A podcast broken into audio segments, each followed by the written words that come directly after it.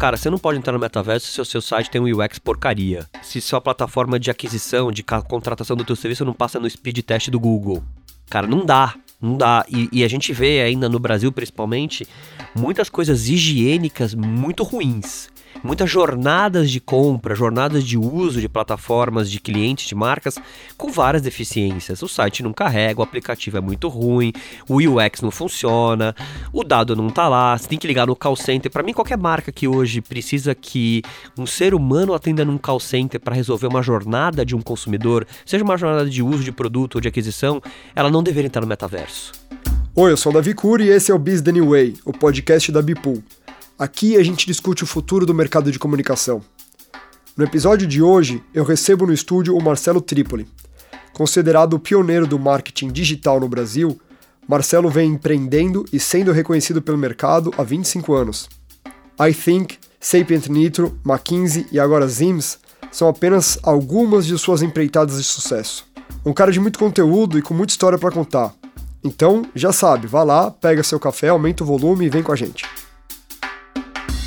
Muito bom, bem-vindos a mais um episódio do Business New Way. Hoje eu aqui no estúdio com o Marcelo Tripoli e, cara, voltar a fazer podcasts no estúdio é muito legal, então vou estender a mão para cumprimentá-lo. Marcelo Tripoli, obrigado por aceitar o convite e abro aqui para você se apresentar. Você tem um currículo extenso, cheio de achievements, então não esconda os detalhes, cara. Pode se apresentar com calma.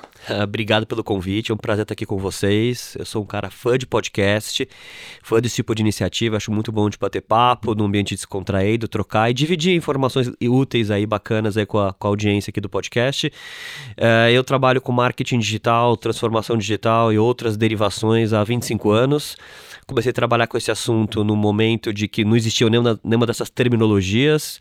Montei minha primeira empresa quando eu estava na faculdade e um ano depois da internet comercial começar no Brasil, então estamos falando aqui de 1997.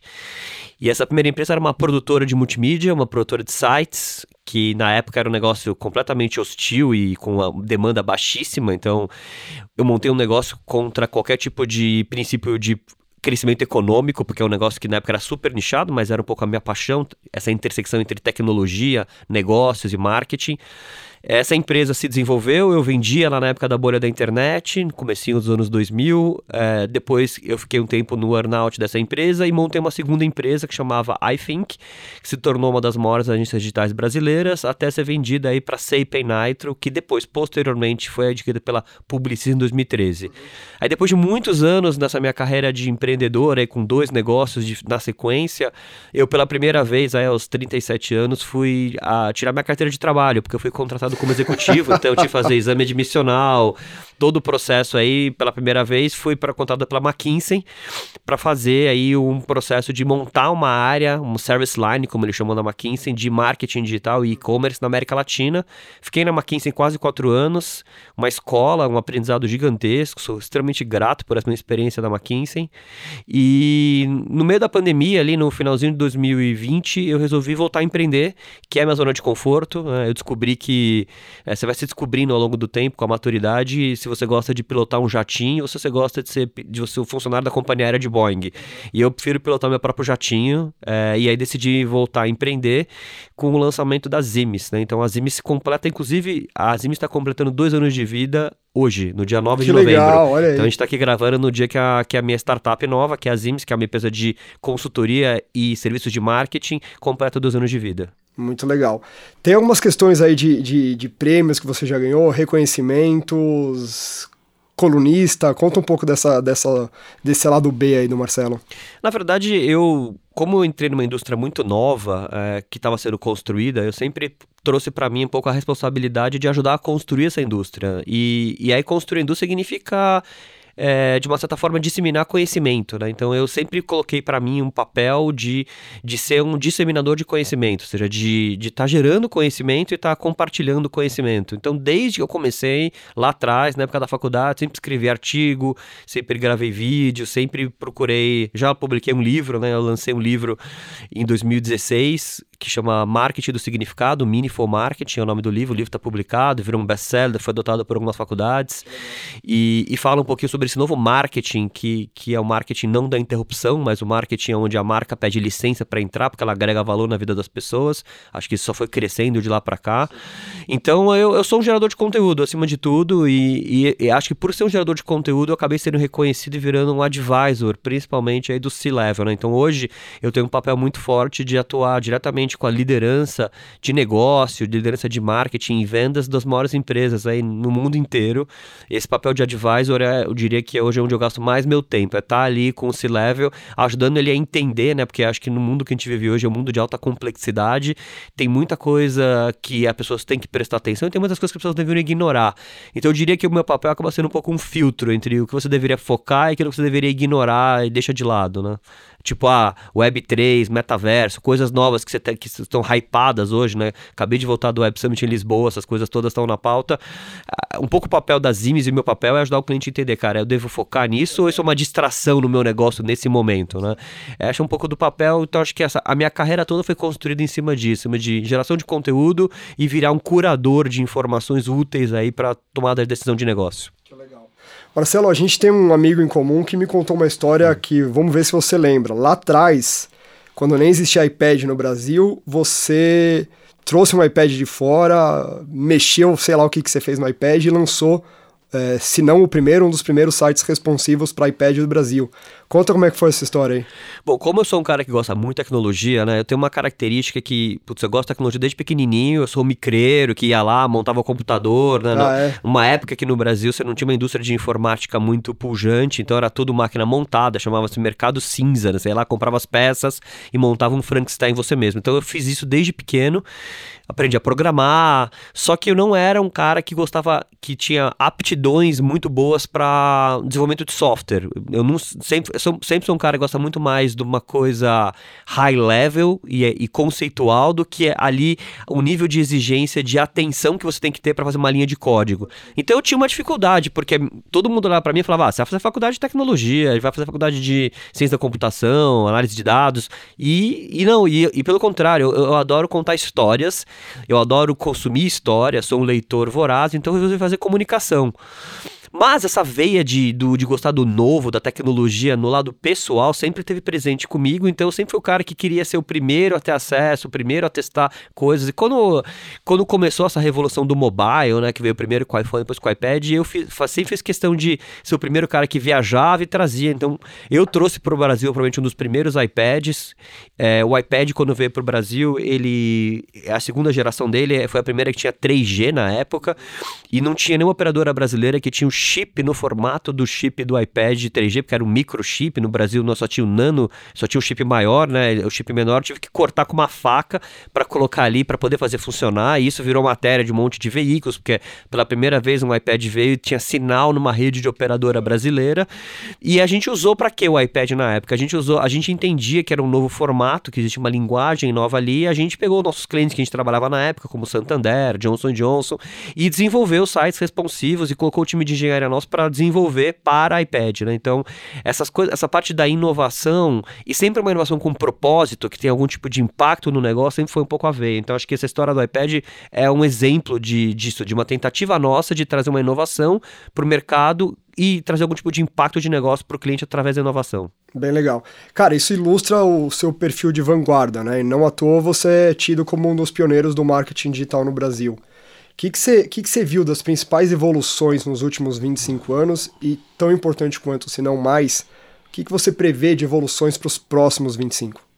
Ah, eu acho que a gente vive hoje numa sociedade completamente digitalizada, vamos dizer assim, né? E, e estão falando no mundo inteiro, né? Acho que, acho que hoje a gente pode dizer que a gente, depois de 25 anos, independente da classe social, independente da, do país que você mora, independente da, do nível de tecnologia, a sociedade está digitalizada. Óbvio que ela não é uniforme, né?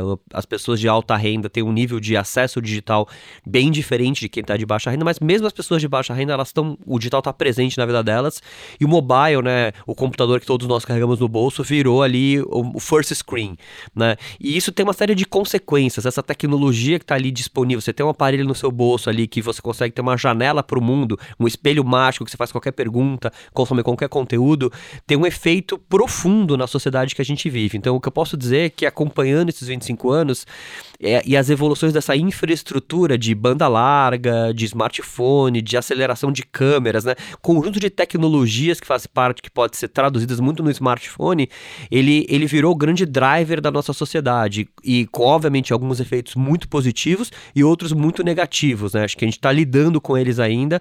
A gente está lidando com o fato de, de você ter toda uma geração que se conecta e, se, e sente pertencimento através de telas e não, e não presencialmente, né? Uma das coisas que eu sempre falo para meus clientes é que um dado que me chama muita atenção é que metade dos adolescentes hoje que fazem 16 anos nos Estados Unidos não querem mais tirar carta, não querem mais dirigir. Nos Estados Unidos você pode ter uma driver's license com a partir de 16 anos e tem caído drasticamente porque o conceito de pertencimento da, desse jovem, da geração Z, não depende de estar fisicamente no mesmo lugar. Então acho que esse, esse é um efeito que eu vejo, né? E olhando o marketing, então esse é um pouco da sociedade, olhando como é que o marketing se construiu a partir disso, é, uma receita de uma receita de fazer marketing completamente diferente daquela que eu aprendi na faculdade ali quando eu fiz FAP ali nos anos 90, que era a receita do mass media, né? Então pode parecer um clichê gente falar isso hoje, mas você saiu, a gente saiu efetivamente da possibilidade da, da característica de uma mídia de massa, onde você fazia ali uma mensagem e aquela mesma mensagem impactava milhões de consumidores e quanto mais repetição daquela mensagem, mais resultado você tinha, para o modelo que a gente fala hoje, que é o modelo que está em vigor, que a gente chama de personalização em escala através de algoritmos. Então, o marketing mais moderno hoje, nos anos 2020, é o marketing que você usa dados, as plataformas, a sua empresa, e esses dados usados e minerados, eles conseguem fazer com que a experiência aí de cada consumidor seja muito individualizada, em escala, né? Porque a experiência individualizada, quando você tem um nicho muito pequenininho, quando você tem uma vendinha e atende seus clientes no bairro,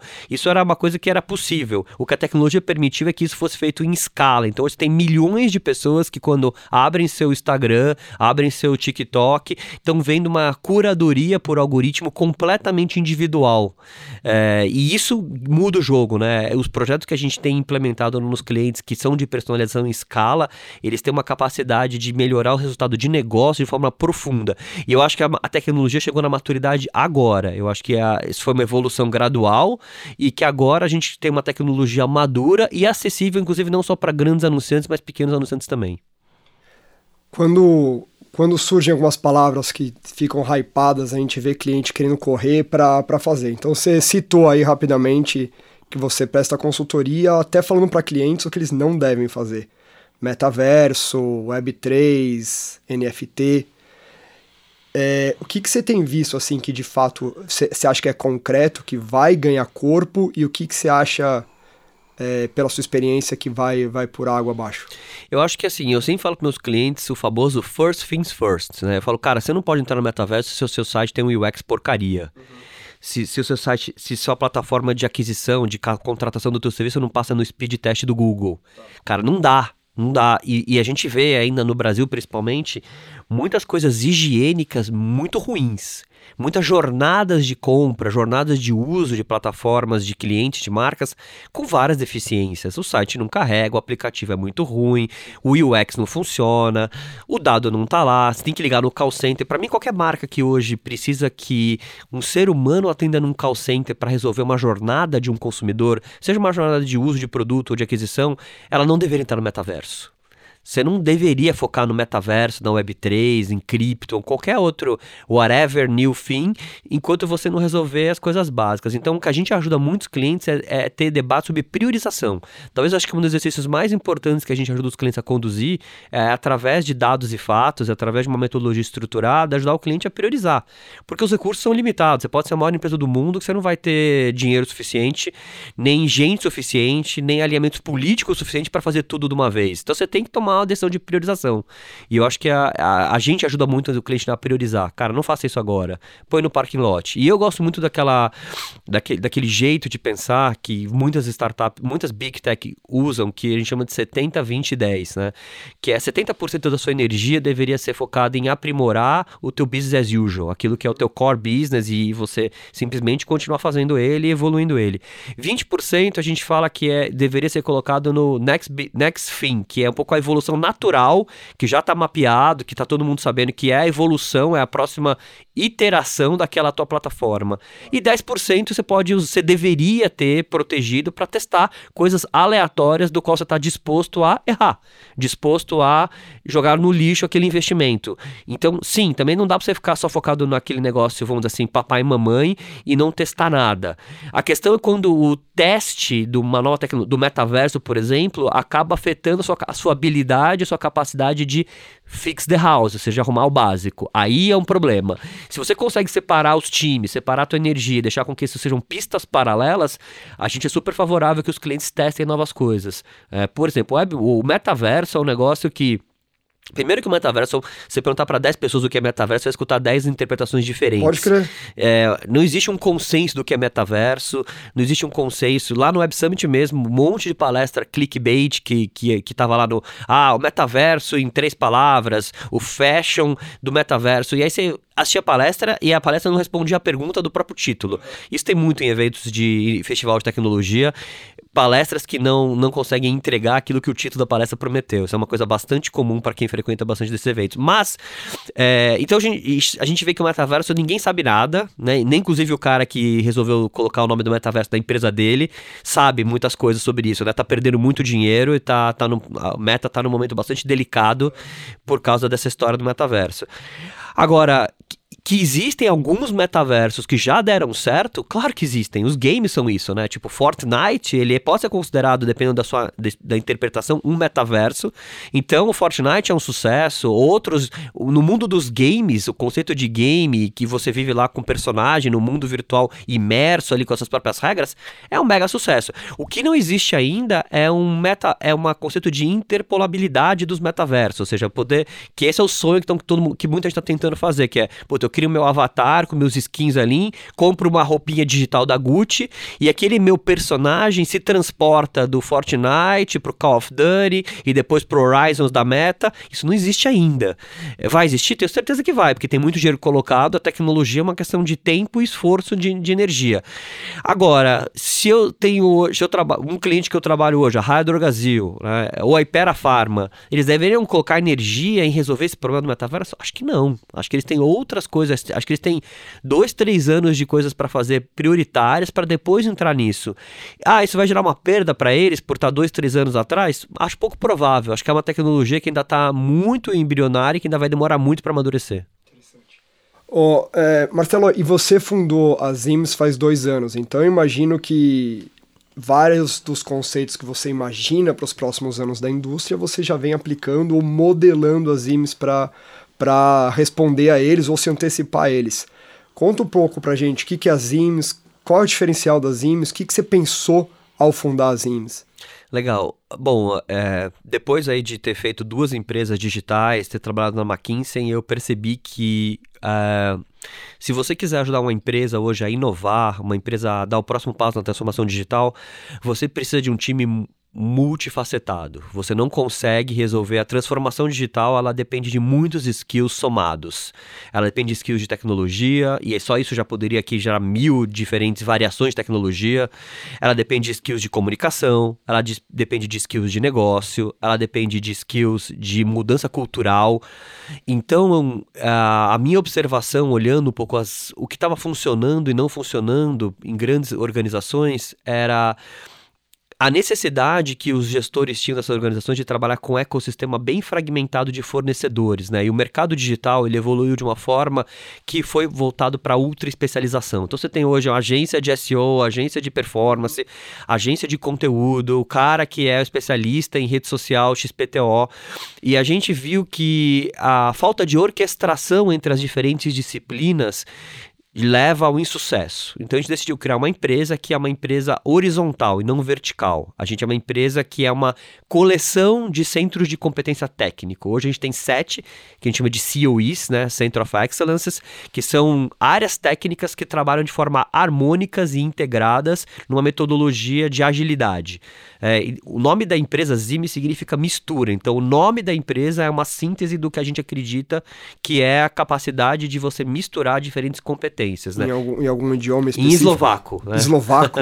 a Zime significa mistura em eslovaco. E essa história é engraçada, porque eu não tenho nenhuma relação com a Eslováquia, nem com o idioma. Isso que eu ia perguntar. Mas, quando eu decidi que a empresa chama que o que eu queria que a síntese do negócio fosse mistura, eu fui fazer aquilo bem básico, que é entrar no Google Translator e colocar lá mistura e começar a ver que palavra que saía em cada idioma. É. E aí tinha uma lista, né? E eu achei essa palavra zimes, que na verdade se pronuncia esmes na, na língua original. Ah, caralho. É, que não ia dar certo para pronunciar não, esmes. Não. Nunca. Então, a, a, aí eu decidi que. Aí eu achei a palavra legal, uma palavra que tem mais consoantes, uma palavra curtinha. Eu vi que não tinha ninguém usando essa marca ainda. E eu falei, cara, mas eu não posso tomar, eu não posso criar uma empresa que eu vou dar um nome para essa empresa e não vou nem checar se essa palavra é, significa isso mesmo com alguém que fala nativamente esse idioma. E aí fui procurar e eu achei no, no, no Facebook um grupo é, de senhoras aposentadas da Eslováquia no Brasil. Mentira. E eu mandei uma mensagem para elas, falei, olha, posso fazer uma pergunta, uma consulta, quero contar uma consultoria linguística. E uma delas me ligou e a gente fez um call e eu falei, olha, eu quero, tô batendo a minha empresa com essa palavra, o que que significa? E ela, obviamente, não entendia muito o que eu tava querendo dizer. Ela falou: não, essa palavra significa misturar. Que nem você mistura arroz, feijão, mixture. Aí eu falei: ah, tá bom, era isso que eu precisava saber. e aí nasceu o nome da empresa. Que é, que é isso, a empresa tá. O, o nossa proposta de valor tá representada pelo nome da empresa. E, e, o que, e o que isso significa na prática? Significa na prática que a gente tem uma cultura muito grande dentro das IMES, que é uma cultura de curiosidade intelectual e empatia pelas áreas de conhecimento que não são a core da, da, da sua área de formação. Então a gente de fato incentiva e cria um ambiente onde um estatístico senta lado a lado de um community manager. Um diretor de arte senta lado a lado de um é, engenheiro de software ou de um especialista em inteligência artificial. Né? Hoje as IMES têm 100 pessoas, mais ou menos, sendo que 50% do time são pessoas que vêm da área de humanas e 50%, 50 da área de exatas. A gente tem muitos engenheiros dentro da empresa, a gente tem muitas pessoas da área de exatas, a gente tem muitas pessoas da área de humanas e a gente faz com que essa cola aconteça. Então, quando cliente contrata, a gente monta um squad para esse cliente, esse squad ele vai trabalhar integrado e esse squad vai ter competências que vão vir normalmente de três grandes áreas de atuação, de uma área de negócio, então eu tenho consultores de negócio dentro da empresa, que trabalharam na BEM, na BCG, na McKinsey e que estão hoje nas IMES. É, eu tenho pessoas que vêm da área de comunicação, né, diretores de arte, redatores, community managers, é, copywriters, e eu tenho também pessoas que vieram da área de tecnologia, né? Que vier... Então é engraçado porque a gente é um caldeirão cultural dentro da empresa, né? Então tem gente que entra lá na empresa e, e, e falou: Nossa, Tripoli, eu achei que CPM era uma banda dos anos 80. e também. CPM? O que, que é isso? O que, que é meio mensagem? Né? E por outro lado, pessoas que vêm da área de comunicação falam: Cara, essa história de business case que vocês fazem aqui, o que, que é um business case? Então isso é muito, muito interessante. É muito interessante você ver essa essa, relação de. E a gente estimula, cara, vai almoçar com o cara da área que você não conhece, cara. Vai trocar uma ideia. Eu sei que na escola vocês não estavam juntos, na escola era o fundão e o time da frente é. ali da escola, mas agora vocês estão aqui juntos, vão lá. Então a gente estimula muito esse conhecimento cruzado. Isso é by design. Desde by o início design. você sabia que você queria assim. Exatamente. E daí quais eram as dificuldades que você antecipava de colocar grupos de pessoas tão distintas com. É o que você falou, tem gente que vem do mercado e já conhece mais ou menos o modelo de negócio de uma consultoria, de uma agência. Você falou de estatístico, né? Sim. Talvez o cara. A gente tem um cara lá dentro da, da, das IMES que ele é formado em numa faculdade de, atuari, de atuário. Ele é um atuário. Sabe o que é um atuário? Não, não sei. Atuário é uma faculdade de matemática ultra avançada que você vai trabalhar fazendo cálculo de risco de seguros. Bicho, esse e cara gente... nunca trabalhou numa agência antes. Não. Agência barra consultoria. Não, né? ele. E na verdade ele, ele chegou lá e achou que tá, e caiu de paraquedas num, num, universo muito diferente do dele. Como que você achou esse cara? Ah, uma das coisas mais fortes nossa é nosso time de recrutamento seleção. É. A gente tem um time dedicado, inclusive diferente das agências, a gente tem um time de seis pessoas dentro da minha estrutura que só fazem hunting. Ah, que legal. Que fazem o tempo inteiro é entrevistas. É chave pro seu negócio, o modelo que você, que você Chave. Desenhou, a, né? gente, a gente tem, a gente tem uh, executive search, a gente tem headhunters dentro das IMES, que estão mapeando mercado, entrevistando pessoas, conhecendo pessoas do mercado.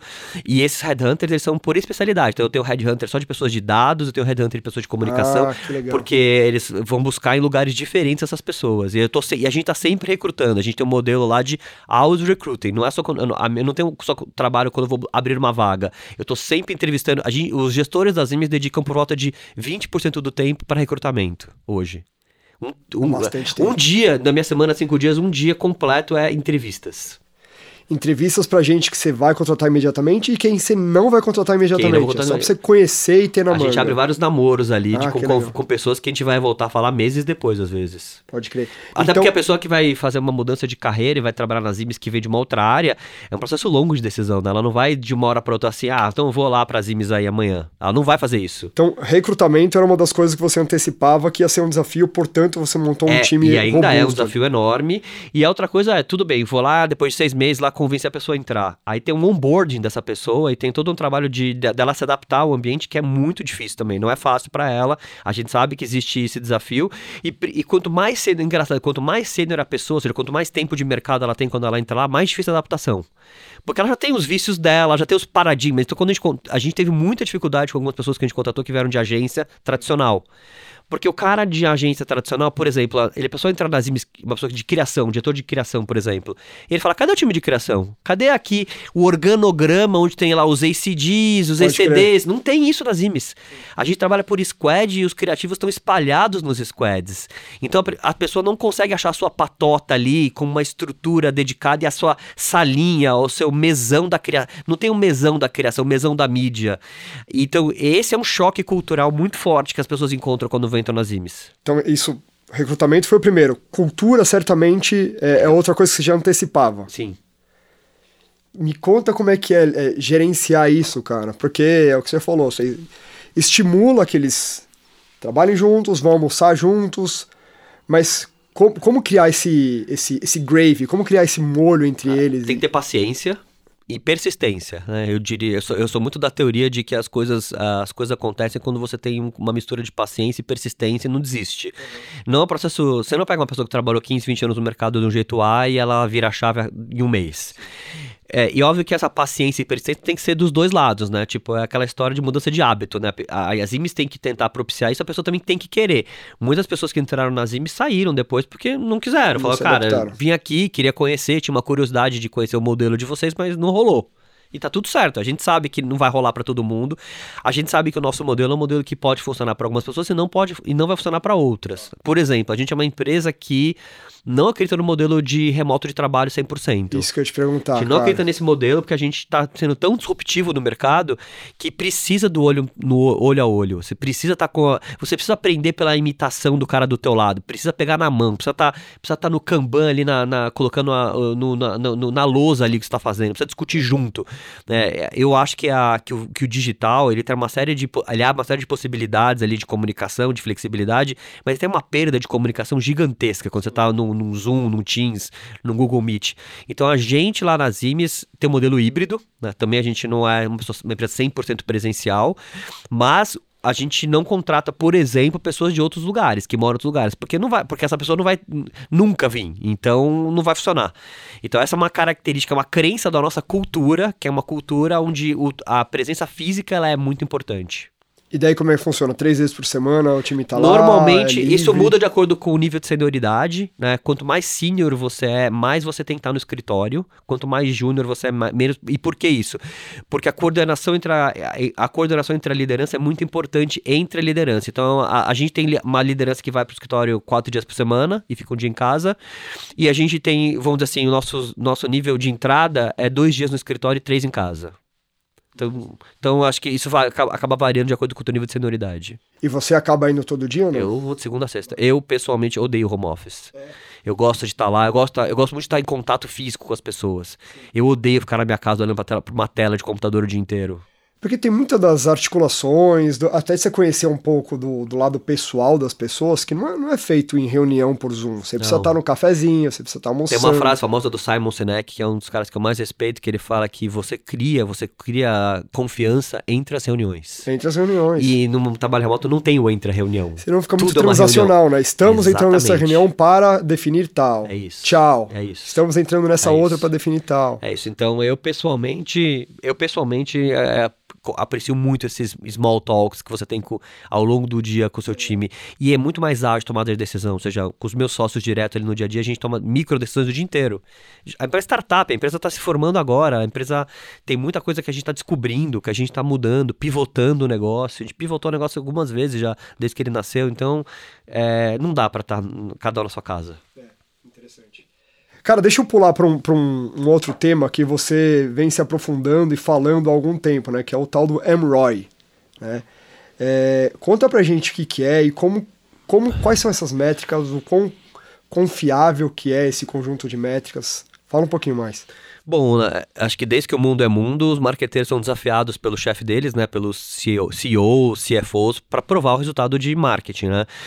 E desde que o mundo é mundo, as metodologias no mundo analógico elas eram bastante limitadas. E com isso acaba acontecendo que muitas empresas, inclusive muitas multinacionais, eu brinco que elas têm um orçamento de marketing que ele é uma peça de ficção, porque o, o, o ano começa, o diretor de marketing recebe um budget ali, e ao longo do ano esse budget vai sendo cortado. Quando a empresa tem algum desafio que ela precisa chegar na meta financeira, ela vai cortando o orçamento de marketing.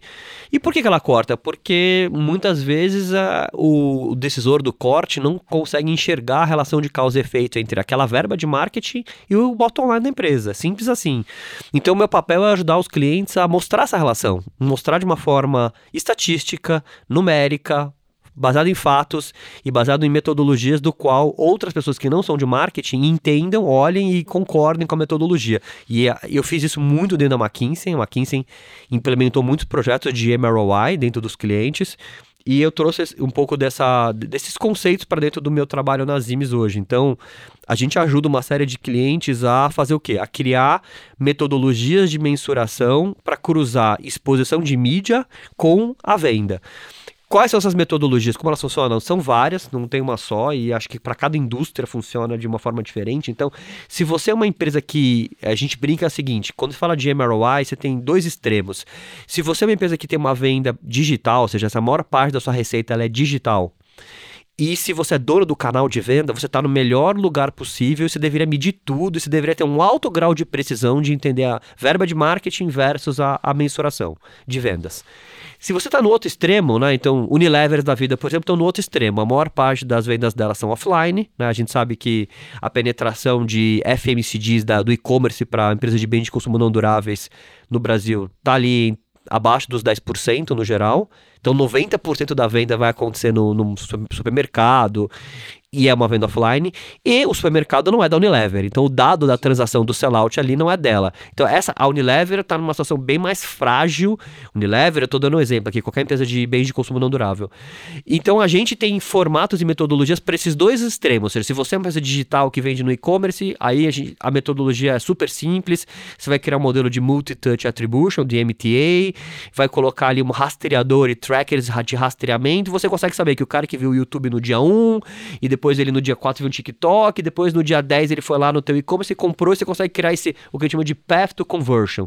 E desculpe aqui quem está ouvindo a gente o excesso de termos em inglês, mas é que é um pouco a indústria trabalha com, com, com essa terminologia. Então, path to conversion digital, super fácil de medir. Base, você, basicamente, você precisa ter um bom trabalho de Google Analytics, de configuração, você precisa ter uma metodologia ali, você pode usar uma cadeia de Markov, mas eu diria que que quem já que quem está fazendo canal digital já tem essas metodologias e não é um big deal. Que, a inovação que a Zim está trazendo para a mesa é para o cara do outro extremo, é para a empresa de bens de consumo não duráveis. A gente desenvolveu uma metodologia interna que permite com que a indústria, através de acordos de data exchange, colete dados do varejo, seja num acordo feito ali em compliance com a LGPD e tudo mais, você coleta dado, anonimiza esse dado e você compara o dado que você coletou ali da venda do varejista com quem foi exposto às suas campanhas digitais. E você consegue então chegar lá numa correlação estatística entre ah, X pessoas viram minha propaganda no YouTube, Y pessoas compraram na loja, então a relação de então você cria o conceito de ROAS, né, que é a métrica quem trabalha com e-commerce usa muito a métrica do ROAS ROAS, né, que é o Return on, on Sales, né, que é quanto, quantas vezes você gastou de marketing, você gerou de receita ali, de vendas. A gente criou um jeito de criar um conceito de ROAS offline, que é uma inovação e a gente está implementando alguns clientes agora. E ainda nessa linha, é possível medir criatividade? Eu lembro que há alguns anos tinha uma startup, Lemonade, se eu não me engano, que acho que foi incorporada pelo Evernote, não lembro. Que eles prometiam medir criatividade. Uh, você acha que dá para medir? O que, que você tem visto de mais moderno nesse Super sentido? dá, porque quando você faz um teste AB, né, que você vai testar, você pode testar qualquer coisa. Você pode testar uma oferta comercial, você pode testar um canal de mídia, você pode testar o conteúdo, a mensagem. E você pode entender que, que diferentes mensagens, diferentes criativos, então diferentes criatividades levaram a diferentes resultados.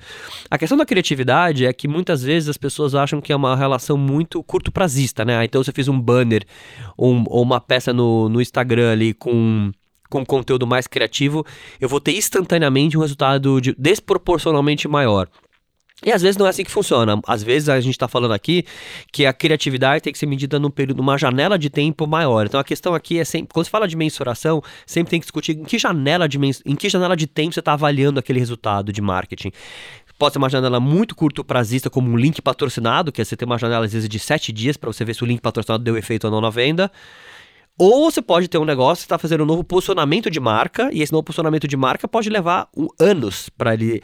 Então, eu brinco que, na verdade, tem muita ciência por trás, mas tem um pouco de acreditar primeiro e esperar a coisa amadurecer. Tem muitos anunciantes que eu vejo que morre Uh, antes da praia, antes da arrebentação ali. O cara investiu um pouco, mas ele não teve o fôlego suficiente ou a persistência suficiente para falar, cara, eu precisava, você precisava ter colocado mais gasolina nesse motor aqui, né? A minha própria empresa, dois anos, a gente não tem uma marca consolidada, a Zimes está uma marca sendo construída, a gente tem investido na própria marca Zimes para essa comunidade aí de, de líderes de marketing e a gente sabe que é um negócio de longo prazo. Então, de novo, eu sempre falo para o cliente que ele tem que ter duas pistas. O marketing de qualquer empresa hoje ele tem que ter um negócio que é a, a verba dele de curto prazo, que a gente chama de cost of sales, que é a verba de vendas, que é o, a gasolina no motor que vai gerar a venda do, do dia seguinte ou do trimestre seguinte. E ele tem que ter uma, ele deveria ter uma outra linha de branding que ele está construindo a venda do futuro, lá da frente. E não dá para você fazer o dois em um, não dá para você construir marca e ao mesmo tempo gerar venda instantânea com o mesmo dinheiro e querer, querer esticar essa corda ao máximo possível. Às vezes, se você é uma empresa pequena, está começando agora, você não tem o luxo de fazer o futuro. Você vai usar todo o teu dinheiro, todo o teu recurso para fazer a venda do amanhã. Você vai estar tá meio que matando o cachorro no almoço para comer na janta. That's fine. Agora, se você começa a ganhar escala, você deveria começar a separar o teu dinheiro um pouco nesses dois, nesses dois lugares diferentes. Interessante. Ainda nessa, nessa linha de, de marketing e, e lideranças, é, você está com uma iniciativa com a Exame, né? Conta um pouco pra gente o que, que é essa iniciativa, qual que é o objetivo, como que ela se montou. Então, é, a gente, é, nesse processo meu pessoal de se tornar advisor né, do, do CMOs, né, eu percebo que os CMOs também tem muita falta de troca entre eles. E não é no painel de um evento do mercado que eles vão estar lá numa posição mais corporativa falando que eles querem trocar. Eles querem trocar de uma forma no dia a dia, é, num, num ambiente de confiança, onde eles estão ali podendo trocar abertamente tem, se possível, sem um concorrente na sala, no, no, no ambiente que eles estão ali, que ninguém está tentando vender nada para eles, né? Então, a criação do Clube CMO, que é a iniciativa que a Zimes, é um joint venture entre a Zimes e a Exame, a gente criou uma empresa, é, que é essa joint venture entre as duas empresas aqui, e ela é a criação de uma comunidade é, de líderes de marketing e vendas das maiores empresas brasileiras. Então a gente colocou um, um, piso de investimento. Só pode entrar no clube quem tem investimento, grandes investimentos de, de, de verba de marketing. E essas pessoas, a gente, elas se reúnem, a gente reúne elas é, pelo menos uma vez por mês, é, para a gente fazer um jantar, para a gente fazer, colocar elas para estar tá exposto a um tema, para debater um tema e para fazer com que elas troquem entre elas, né? A gente começou esse processo agora no meio do ano, né? a gente fez um pré-lançamento em maio, depois a gente fez um lançamento oficial ali em agosto e estamos acabando o ano, a gente tem por volta de 20 hoje CMOs, líderes de marketing que estão dentro da, da, da nossa comunidade. Então a gente está bastante feliz com o resultado e a gente percebeu que o mercado acolheu. E obviamente que a Exame, como uma plataforma de mídia, né, ela também gera visibilidade. Então os CMOs que fazem parte do clube do CMO, eles estão eles, eles dentro da plataforma Exame. Então a Exame perfila eles na revista, eles saem nas redes sociais. Então também tem um componente de visibilidade para os próprios CMOs através da plataforma da Exame. Interessante. É, você falou num lance legal, que é o que é como fazer a troca. Você chega num, num nível de senioridade que você tem pouca gente para trocar sem julgamento. Sim. Né? Fala, pô, como que você não sabe isso? Você é o CMO, você deveria saber. Isso, você não pode, você não pode estar nunca numa situação de vulnerabilidade. É. é o clube CMO é um lugar que os CMOs podem mostrar vulnerabilidade. Eles não estão ali para, eles não estão ali para ser expostos, ali para serem contratados. Eles estão ali para trocar e eles podem falar, eu não sei isso. E vamos debater esse assunto que eu não sei. Que bom, né, cara? Porque é muito, muito da evolução parte do, do saber o que você não sabe. Com certeza, né? com certeza. Legal pra caralho, parabéns pela iniciativa. Não, a gente tá bem feliz, cara. Marcelo, é, você é um cara curioso desde sempre. Quais são outros temas que você tem estudado? Que que ao longo desse papo a gente viu que você tem uma porrada de iniciativas, mas quando você está em casa ali, você tem aqueles 15 minutos para descansar, o que, que você estuda? O que, que você gosta de pesquisar? Quais são os temas que estão no seu radar? Cara, eu gosto muito de pesquisar conteúdos e informações que não são da minha área de atuação direta. Ou seja, tipo, minha leitura fora do trabalho não é de marketing.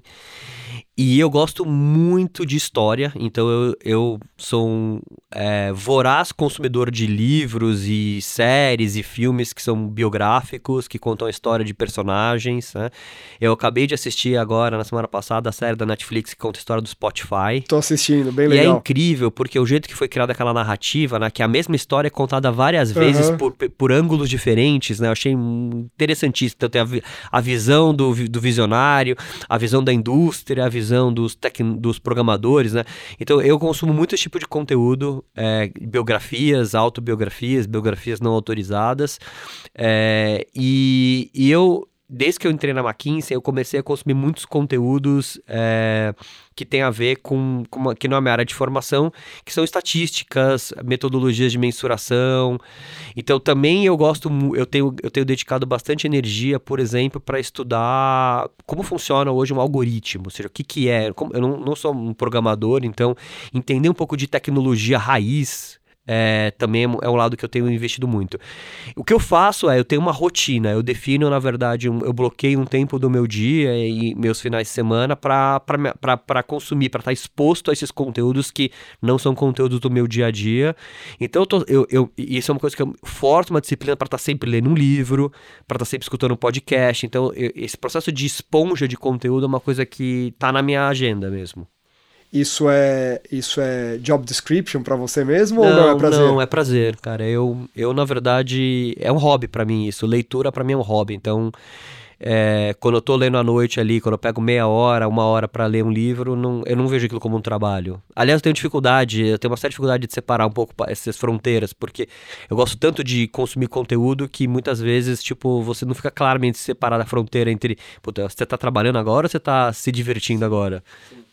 Sabe que o, o, faz alguns episódios a gente entrevistou a Bárbara Soalheiro e ela, ela fala que, putz, você quer, você quer criar coisas novas, é, não vai consumir o conteúdo ou os livros que são bíblias. Você tem que conhecer isso também, mas você não vai criar nada novo só repetindo o que claro. já foi feito. É, ela falou, putz, meu, vai ver, vai, vai ouvir crime e castigo, vai ouvir coisas que não são, são criação, ou seja, ficção científica, né? Eu imagino que para você que está criando uma consultoria barra agência que tem um modelo tão diferente do modelo do mercado, é porque você bebeu de fontes diferentes. Né? Sim. Imagino que também é uma coisa que eu, quando eu faço entrevistas, até entrevista de emprego mesmo com a turma, eu pergunto o que foi seu principal aprendizado em cada uma das suas experiências. Imagino que para você formar a Zim, você bebeu um pouco da I Think, um pouco, né? Você conseguiria montar esse, esse Frankenstein, por exemplo? O que, que você puxou de cada experiência tua para montar as IMS? Com certeza. Ah, tipo, o ambiente da McKinsey, por exemplo, ele é diametralmente oposto ao ambiente das agências. Então, assim, sem ter ficado quatro anos exposto à estrutura da McKinsey, eu jamais teria conseguido conceitualizar as IMES, porque algumas características da consultoria, né, que que é um pouco do rigor, né? O consultor é, de uma consultoria de alta performance, no caso a maior consultoria do mundo, ele é treinado, ele é treinado desde o dia 1 para com algumas características, e que são características que moldam você como pessoa e como profissional, né? A primeira delas é que tudo tem que ser, e de novo, perdoa que eu vou falar um monte de termos em inglês, porque a McKinsey era metade da minha vida era em inglês. É, ele chama, a gente chama de hypothesis driven é, effect base. Então, assim, você não emite uma opinião numa reunião para o cliente, nem mesmo no grupo do trabalho, porque você acha. Você não acha nada. A pergunta é qual dado que você tem. Você está trazendo que fato, que dado para a mesa ali, está embasado em quê? É, você não pode falar, ah, o mercado vai crescer X. Da onde você está tirando isso? Então existe um. E, e, esse, e você ouve tanto isso no dia a dia da consultoria que você nunca mais você, você aprende, você vira um do, dogma na tua cabeça, do tipo, cara, não posso falar um negócio que eu estou jogando uma opinião do nada no vácuo. E eu preciso ter uma hipótese ali. Tudo é. O processo da consultoria ele é muito parecido com o processo científico. Essa uma coisa que eu gosto muito de estudar é ciência. Como funciona um pesquisador que está tentando achar uma cura para o câncer? Cara, ele é, ele é data, data-based, hypothesis driven. Então ele tem dados, ele coleta dados, a partir desses dados ele, ele elabora hipóteses, que é basicamente um processo criativo, as hipóteses, porque a hipótese é, cara, eu acho que isso aqui pode funcionar. Aí ele acha uma forma de testar essa hipótese e pensa estatisticamente como que essa hipótese vai ser testada de uma forma que tenha validade estatística e que não confirme só o viés dele, pessoal, mas sim seja um negócio baseado ali, então ele cria um grupo controle. Então, cara, tudo isso que eu aprendi na McKinsey é, é muito interessante porque eu jamais poderia, jamais uma agência está exposta a isso. Por outro lado, a consultoria, ela é muito entregadora de PowerPoint ela os consultores que só foram consultores a vida inteira não estão expostos a execuções reais. Eles estão ali, cara, dando. É sempre em terceira pessoa que eles fazem, ó, faça isso, faça aquilo. Isso aqui o mercado vai crescer, mas o cara não foi lá e implementou uma estratégia que viu o mercado crescer e as dores, né? Na hora que você está executando, né? Eu acho que o mundo que a gente vive hoje é o mundo da execução, né? As ideias não valem nada sem ser executadas. Então, eu acho que uma agência de propaganda, por exemplo, ela, é um business de execução. Você vai lá, produz o filme, põe a campanha para rodar. E, então, eu acho muito interessante esse Frankenstein que eu criei na minha cabeça mental de ter vivido anos no mundo da execução e depois alguns anos no mundo da estratégia do, e, e do mundo do, no mundo do conceito, da, do rigor metodológico. Né? Então, eu, é, eu trouxe para eu trouxe para trabalhar comigo uma pessoa que foi meu ex-sócio na época da, da iFink, né? E a gente tinha ficado sete anos sem trabalhar junto, né? Porque a gente, eu, ele trabalhou comigo, chama Carlos Borges, ele trabalhou comigo por vários anos. E quando a gente vendeu a, a, a iFink para para Sapient, ele ficou lá na Sapient, eu acabei saindo um pouquinho antes, ele ficou um pouco depois, depois ele foi trabalhar em outras agências e aí a gente se separou por 5, 6 anos aí, agora, três meses atrás, ele se juntou lá na, nas IMES. E ele falou, cara, eu olho os, o que a gente está entregando aqui nas IMES e os materiais, e eles deram um salto quântico para aquilo que você tinha como modelo mental antes de ter ido para McKinsey. Então, é, é isso. Tipo, acho que a nossa vida ela é construída a partir das experiências que a gente vai coletando. E eu acho que uma das coisas que eu gosto muito é, da, é, é, é de me esforçar para pegar essas experiências e transformar elas numa coisa melhor, né? É, eu tenho uma tatuagem no meu braço aqui, que quem tá aqui não tá, quem tá aqui não tá vendo, né? Mas é uma tatuagem que, que eu desenhei ela, eu mesmo desenhei Você ela. Desenhou? Eu desenhei ela e depois uma pessoa me ajudou a implementar ela aqui, é, que é um teorema de Fibonacci aqui e, e, e que tem no, no cantinho aqui o é, a, forma do, a forma dos juros compostos, né? Que a forma, é, é, exatamente a equação de juros compostos quando você põe o dinheiro lá no banco e ele vai tendo juros sobre juros, né? Tá. Juros compostos. E, e eu tive esse insight de fazer essa tatuagem depois de ir para Singularity University e ter uma aula ali com o Sainz Malel que, que todo mundo tinha que fazer um exercício de definir o significado da vida, um negócio mega profundo e você tinha que sintetizar o significado da vida para você em uma palavra. Né? E aí cada um difícil, fez uma coisa hein? super difícil e eu coloquei que para mim o significado da vida eu não sou uma pessoa religiosa, então era um negócio assim bem conceitual, era crescimento, era growth. Né? Tá. Então, growth para mim é o significado da vida. E, e aí a minha tatuagem significa, significa crescimento, né? Então o teorema ali de Fibonacci ele vai dobrando, cada vez que ele vai dando uma volta, ele vai automaticamente dobrando de tamanho. E a teoria dos juros compostos também, seu dinheiro vai crescendo ali, um, juros sobre juros. Então, eu acredito nisso. Ou seja, meu lema, meu mantra de vida é crescimento contínuo. Tipo, hoje eu tenho que ser melhor do que ontem e eu, e eu vou ser pior que amanhã. Isso pode parecer uma fase, uma fase de livro de autoajuda, mas no meu caso funciona super bem porque gera uma disciplina em mim mesmo, tipo, cara, eu tô sendo melhor do que ontem. Ou eu tô fazendo a mesma cagada que eu fiz ontem. Eu tô, eu tô cometendo, eu tô repetindo meus, eu tô repetindo e perpetuando comportamentos e erros, ou eu tô me questionando e me desafiando a ser melhor que eu fui ontem. E a competição, e isso é uma coisa muito pessoal. Eu, eu, eu sou um cara que, que compete comigo mesmo. Eu nunca, nunca tô preparado em competir com outra pessoa, com outra empresa. Eu, eu sou um cara muito competitivo comigo mesmo.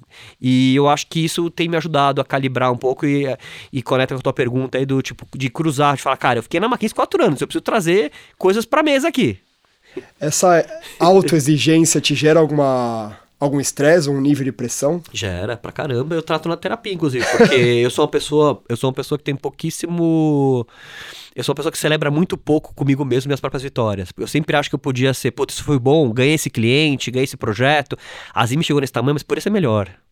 E não é bom isso também, óbvio. Eu sou uma pessoa que recebo constantemente esse feedback das pessoas que estão em volta de mim, que eu sou um cara que celebra pouco. Porque eu tô sempre buscando, puta. Então, então obviamente que eu tô tentando equa equacionar. Sou uma pessoa que também tá em evolução. Eu tô tentando equacionar um pouco, cara, como é que você celebra e é grato aquilo que você já construiu versus aquilo que você quer construir ainda. É, eu sempre acho que, puta, que minha jornada. Que, que the best thing is going to come, sabe? Tipo, e não, às vezes não, puta, já tá aqui, você já, tá, você já conquistou o que você precisava. Né? Mas eu tô sempre ali olhando pra frente e, e isso gera, obviamente, uma ansiedade, né? Puta, você tá olhando pra frente, olhando pra frente. Então, eu tô nesse momento aí terapêutico comigo mesmo de tentar equilibrar um pouco o futuro e o crescimento futuro com o status atual que você está. Que interessante isso. Você acha que o nosso mercado fala o suficiente sobre saúde mental? Acho que não. Inclusive, acho que o Portuga, que você conhece bem, é, passou por isso e, e, e, eu fico. Eu admiro muitas pessoas que têm a, a capacidade de se pôr numa posição vulnerável e levantar bandeiras que todo mundo está sentindo, mas ninguém fala. Eu acho que o mundo, eu acho que o mundo corporativo no geral, o mundo do marketing especificamente, é um mundo que só quer falar de vitórias, de todo mundo, que todo mundo é foda, todo mundo ganha todos os prêmios, todo mundo é criativo ninguém nunca, nada nunca dá errado. Assim, tipo, puta, você vê o Instagram, o, LinkedIn principalmente, sabe o LinkedIn, fala, nossa, todo mundo é promovido, né? Todo mundo tá bombando, cara. Peraí, quem não tá bombando então? Tem alguma coisa errada, né? Então eu acho que o mercado não fala sobre isso, é saúde mental, e eu acho que saúde mental é a, o grande mal do século que a gente vive hoje. É, vamos dar crédito aqui, o Marcelo citou o Portuga, que é um amigo em comum, que tem um projeto incrível, Sim. Post em Branco, que ele, que ele expõe uma um, uma situação pessoal de ansiedade e tal. Então, um beijo pro Daniel Portuga, se estiver ouvindo Isso aí, Portuga, Portu, tamo junto. Muito legal. Marcelo, a gente costuma é, terminar nossas conversas com uma pergunta que é muito conceitual, aberta, interpretativa e brinca com, com o nome do nosso podcast, que é Biz The New Way. Então a gente sempre pergunta o seguinte: o B é o novo A? Cara, eu acho que sim, porque eu acho que a gente está vendo um momento de ruptura e de transição no mundo que a gente vive hoje. Né? Então, quando eu interpreto B ou novo A, dizendo que o que trouxe a gente até aqui não vai levar a gente daqui para frente, né? Eu, assim, eu acabei de, de novo, acabei de voltar do Web Summit e escrever um artigo falando sobre a importância da ética na tecnologia. E então, o B ou novo A, no sentido de que a mass media agora é, é, dado personalizado, mas que se tudo é personalizado, a gente está criando um monte de bolhas, de, de mundos paralelos, que cada um de nós aqui tem o seu próprio mundo, está imerso no seu próprio mundo, e isso está gerando alguns tipos de side effects nas pessoas ali que estão repetindo comportamentos. A gente está vendo um mundo bélico hoje, de tipo A versus B. Então, B é o novo A, a gente, a, a, o, a gente precisa buscar, a gente precisa buscar novos paradigmas para o mundo que a gente vive hoje. Então, eu acho que é, é o, deveria ser o esforço de todos nós júniores e sêniores, donos de empresa, executivos, tentar entender o seguinte: a tecnologia ela foi de forma disruptiva, mudou o jeito da gente viver e agora a gente precisa acomodar. A gente precisa achar formas de conviver com isso de um jeito que seja sadio e que seja positivo para a humanidade, não um negócio que seja destrutivo, porque acho que a tecnologia ela pode levar você tanto para um lado destrutivo quanto para um lado positivo. Então acho que agora a gente está, na minha opinião, diante de uma di, diante de uma intersecção aqui que a gente tem que escolher para onde a gente quer ir. Né? Eu espero estar aqui debatendo junto para a gente conseguir ir para esse novo lugar, que é um lugar melhor de onde a gente veio. Muito legal. Marcelo, eu quero te agradecer novamente. Não tem nenhum tema que você aborde que você não se aprofunde, né? Você não fica na superficialidade. É, talvez isso seja um dos componentes do seu sucesso profissional, pessoal. Então, porra, divertido pra caralho bater esse papo contigo, ouvir. É, pra quem tá ouvindo a gente, Cara, esse é um dos podcasts do Marcelo Tripoli. Procurem outros que tem outros podcasts, ele se aprofunda em outros temas. E você também está fazendo o seu próprio podcast. Quer falar um pouquinho aí sobre isso? Oh, agora vamos lançar agora em novembro, né? Para quem está escutando a gente aqui, em novembro de 2022, estamos lançando um podcast que é do Clube Siemon. Então, o Clube Siemon, na verdade, como uma das entregas é de disseminação de conhecimento, então os Siemons que fazem parte do clube são convidados para ir lá e contar e dividir suas experiências. É um papo super franco, onde o Siemon está ali se abrindo e contando um pouco a trajetória dele, o que, que ele fez. Então, quem quer escutar histórias aí interessantes sobre a carreira sobre os desafios que o CMOs tem passado, é só procurar lá em breve, em todas as plataformas de streaming, vai estar disponível como Clube CMO. Queria agradecer muito o convite, foi ótimo esse papo aqui, é, e muito legal a iniciativa de vocês, acho que essas iniciativas ajudam aí a, a gente evoluir o nosso mercado. Muito legal. Muito obrigado, Marcelo. Ah, última pergunta. Eu te chamei hora de Marcelo, hora de Trípoli como te chamam mais? Cara, Marcelo não é muito comum, né? Na, na, minha geração tem muitos Marcelos, então acho que o mercado me conhece muito mais como Trípoli do que como Marcelo. Legal. Esse foi mais um episódio do Business New Way com o Trípoli. Aguardem novos episódios com convidados, convidadas. Fiquem por aí e nos mandem os feedbacks. Valeu, pessoal. Forte abraço. Até mais.